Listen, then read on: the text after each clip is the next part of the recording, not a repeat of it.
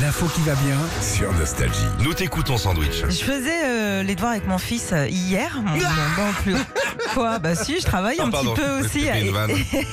Et j'ai appris un truc, Philippe, c'est Hmm. que le mot vinaigre s'appelle comme ça parce qu'il est formé à partir du mot vin et aigre. Tu le savais ça ou Oh, pas c'est bien fait, ça. Bah ouais, c'est hyper bien fait, Ah bon donc ça donne vinaigre. Bah attends, c'est fou. C'est ouais, c'est fou parce que euh, quand on y réfléchit, c'est tout con, mais c'est c'est vrai. Alors Ouais, ce, ce, ce genre de mot, bah on appelle ça une univerbation, et il y en a plein d'autres comme ça. Par exemple, le biscuit.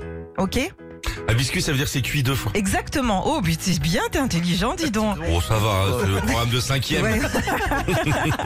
Alors le copain, ça j'a- j'en avais entendu parler, c'est un mélange de co et de pain, et celui avec qui tu partages ton bout de pain tout simplement. Oh, le co- oh, bien sûr, le copinard. Bah Le ouais, copain. tiens, un Le petit copinard. crouton, hop. On Ah. partage du pinard.